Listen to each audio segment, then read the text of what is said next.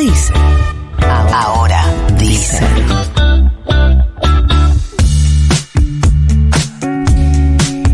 Vamos a meternos un poquito en, podríamos llamarle la agenda legislativa o la agenda que algunos quieren que sea legislativa. Vamos a hablar con Itaí Hackman, diputado nacional del Frente de Todos, dirigente del Frente Patria Grande. Itaí, buenos días. Florencia Jalfón te saluda. ¿Cómo te va? ¿Qué tal? ¿Cómo andan? Gracias por atendernos. Em, a ver, empecemos por eh, esta discusión que va y viene, pero se está dando desde hace algunas semanas, que tiene que ver con el salario básico universal. Ya la flamante ministra de Economía dijo que es una discusión para dar, pero que por ahora no están dadas las condiciones para implementarlo. Y Grabois la apuró un poquito. ¿Es o no momento para implementar un salario básico universal? Bueno, yo obviamente creo que sí, este, soy autor del proyecto que se presentó en el Congreso, eh, pero me parece obviamente es un debate difícil, ¿no? Es un debate, es un, debate importante, entonces es lógico que, que, bueno, que requiera eh, un proceso de discusión. Y entiendo que hay resistencias de distinto tipo. En algunos casos hay resistencias más conceptuales, o sea, con la idea de que existe un salario universal, y otras, en otros casos tiene que ver con cuestiones más de implementación, es decir, si existe la guita o no existe la guita. Eh, son dos discusiones distintas, hay que dar las dos. Eh, mi sensación es que de un tiempo a esta parte viene ganando cada vez más consenso dentro del frente de todos la idea, tanto porque eh, creo que la, la, experiencia argentina de los últimos años, más allá de que ahora estamos atravesando una crisis obviamente eh, importante en los últimos años, pero la experiencia ha sido de que tenemos un mercado laboral muy fragmentado que no alcanza a absorber a toda la gente que trabaja en nuestro país y que todo ese sector de la población que queda excluido del mercado laboral formal eh, no tiene, tiene una situación de vulnerabilidad de ingresos que de alguna manera hay que resolver. Cosa que la Argentina hizo en el caso de la población este, adulto mayor y en la niñez, garantizando una política universal de ingresos en ambos, en ambos casos, este, pero todavía no con la población que tiene entre 18 y 60 o 65 años. Ahora, está excluida del mercado laboral. Vos decís que parte de la discusión tiene que ver con si el dinero está o no. Eh, vos, vos eh, ¿cómo, ¿cómo explicás de dónde sacar ese dinero? Por eso yo em, empecé por lo conceptual porque me parece lo más importante. es decir, si estamos de acuerdo en que es necesario una red de protección. Si, si estamos de acuerdo que hay que ampliar el sistema de seguridad social en Argentina y alcanzar también a la población que labura y que este, tiene una situación de vulnerabilidad de ingresos. Si estamos de acuerdo en eso eh, y en todas las ventajas que tiene eso, eh, en, lo que implica un sistema que sea eh, eficiente, que sea transparente, que sea directo, bueno, todas las, las, ventajas que tiene hacerlo a través del sistema de seguridad social, bueno, viene la discusión práctica. Y yo creo que primero el costo fiscal no es, es grande, pero no es este, delirante. Estamos hablando más o menos de que habría que, para un salario universal para 7 millones y medio de personas, eh, estaríamos hablando de error de un punto más de gasto del PBI, que es mucho, pero que es un punto, este, no, es una discusión imposible, eh, y para la cual hay que pensar, primero, qué otros gastos públicos se pueden reorientar. Porque yo creo que, por ejemplo, eh, es mucho más progresivo implementar un salario universal que, por ejemplo, mantener el esquema de subsidios al, transporte y las tarifas como tenemos hoy. Entonces, a lo mejor podemos linkear las dos discusiones, también es una discusión dentro del frente de todos, eh, y pensar cuánto del ahorro, si se avanza en la segmentación de tarifas, se puede orientar hacia esto, o qué otros gastos públicos se pueden orientar.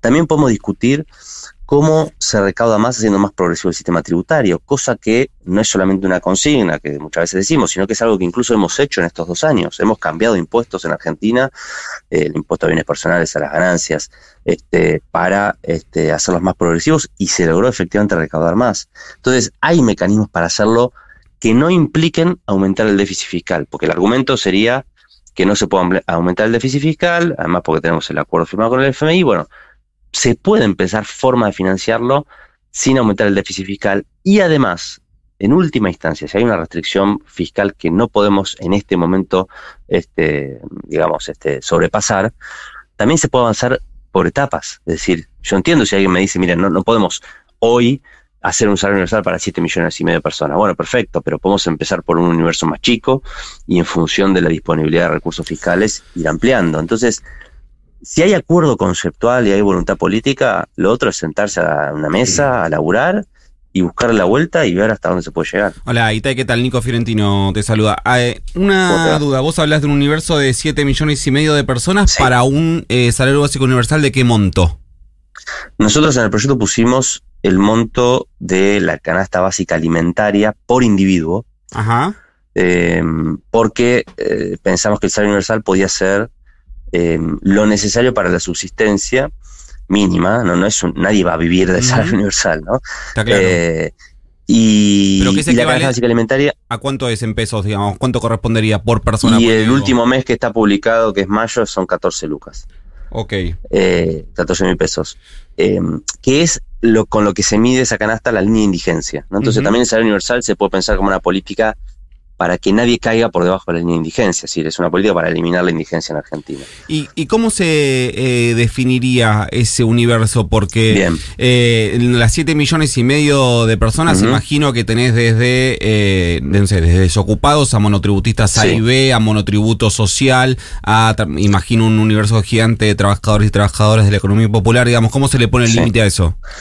Mira, eh, se pone dos criterios. Primero, el, estar, eh, no tener un trabajo formal y además estar en una situación de vulnerabilidad de ingresos, ¿no? Eh, y, o estar en una situación de vulnerabilidad, porque no todas las personas que están fuera del mercado formal son pobres ni vulnerables, digamos. ahora, vos sabés que cuando nosotros armamos este proyecto, teníamos dudas de qué capacidad tenía el Estado para realmente detectar, ¿no? con precisión quirúrgica. Y, después vino el refuerzo de ingresos. Y el refuerzo de ingresos, que se, ¿cuándo fue? En mayo. Mayo.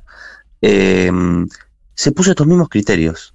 Y se anotaron, creo que 11, cerca de 11 millones de personas, y lo cobraron 7 millones, casi 7 millones y medio de personas. Es decir, exactamente el mismo universo que nosotros habíamos estimado. Y lo implementó el Estado argentino a través del ANSES, el refuerzo de ingresos.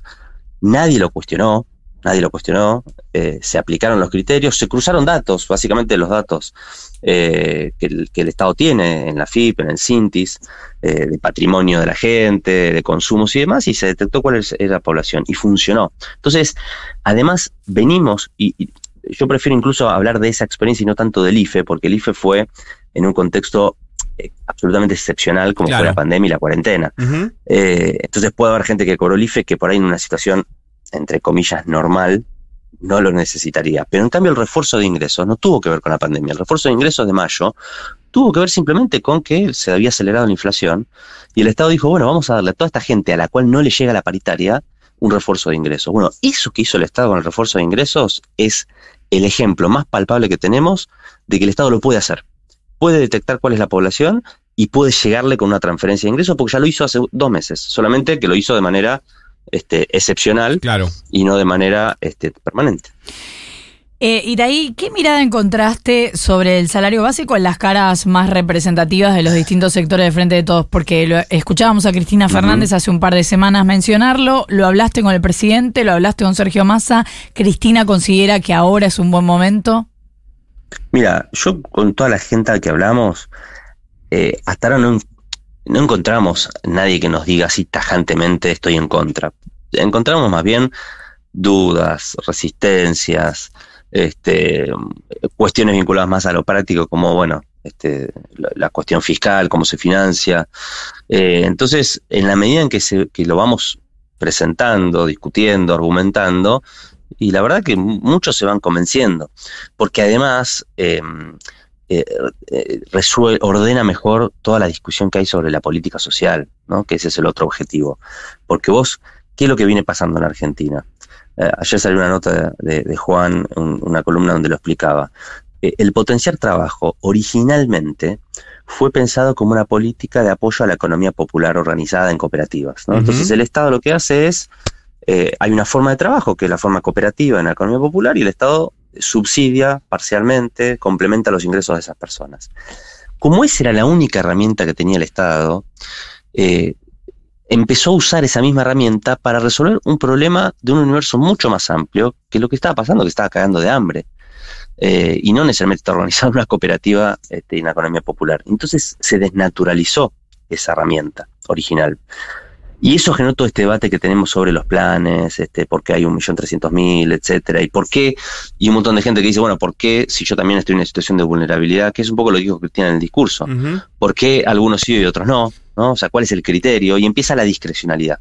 Entonces, otra de las ventajas que tiene la idea de hacer un salario universal es terminar con esa situación de discrecionalidad y separar lo que es una política de apoyo a la economía popular que tiene que seguir existiendo y está perfecta, porque la economía popular tiene que ser una de las formas de trabajo genuino y formal en la Argentina, tanto como el sector privado como el sector público, y de lo que es un problema de ingresos masivo para un, universo de población muy heterogénea que lo que tiene es una situación de vulnerabilidad. O sea, para que quede claro, vos pensás en una eh, complementación entre el salario básico y el potencial de trabajo y no una absorción del salario básico sobre el potencial de trabajo. Exacto, son programas distintos que, por supuesto son incompatibles entre sí, o sea, nadie, nadie obviamente puede este, cobrar las dos cosas.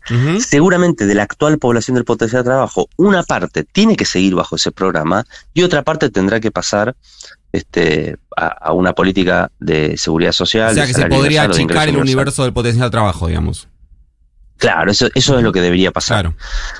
Y, también hay em, eh, otros programas que, sociales que tiene el Estado. Bueno, está la tarjeta alimentar, están las becas Progresar. También el Estado tiene muchas políticas sociales, y solo me refiero a las políticas nacionales, porque además están las, las que tiene cada provincia que si vos lográs subsumir en un programa mucho más centralizado a través de la seguridad social, lo haces más eficiente y eso hace que cueste menos, porque el Estado eh, ya hay mucho gasto social, digamos, este, que el Estado realiza, este, no, no es todo gasto nuevo, ¿no? Por eso la cuestión fiscal también, creo que si la, miramos desde ese lugar, este, se vuelve más realista. Pero igual tenés al FMI en la nuca. Sí, bueno, pero el FMI lo tenemos en la nuca con o sin salario universal. No, claro. Porque la verdad es que el acuerdo, no, pues digo, por el acuerdo con el Fondo Monetario, evidentemente se va a tener que rediscutir en muchos términos, eh, no solo por esta propuesta, si es que la quisiéramos implementar. Digo, hay una situación internacional este, que, cambió y una, una, cuestión fiscal que es muy difícil. Eh, y además, eh, yo tengo la sensación de que, de que van a ser duras las discusiones con el fondo, porque si tomamos las palabras de, que, se publicaron, por lo menos recientemente, de, de, de Georgieva, eh, donde dijo que bueno, que había que hacer tomar medidas dolorosas. Bueno, este, eso significa, ¿qué significa? Que el FMI nos va a pedir no solo mantenernos en esa senda, sino incluso apretar más, ¿no? O sea, y bueno, ahí tenemos, vamos a tener un debate, un debate fuerte que yo confío, quiero creer que el Frente de Todos va a encarar con unidad y con mucha firmeza, que no tuvo esa unidad cuando se discutió eh, el acuerdo con el fondo en marzo. Itaí Hackman, diputado nacional del Frente de Todos, muchísimas gracias por habernos atendido. A ustedes, un abrazo grande. Tres minutos para las ocho de la mañana.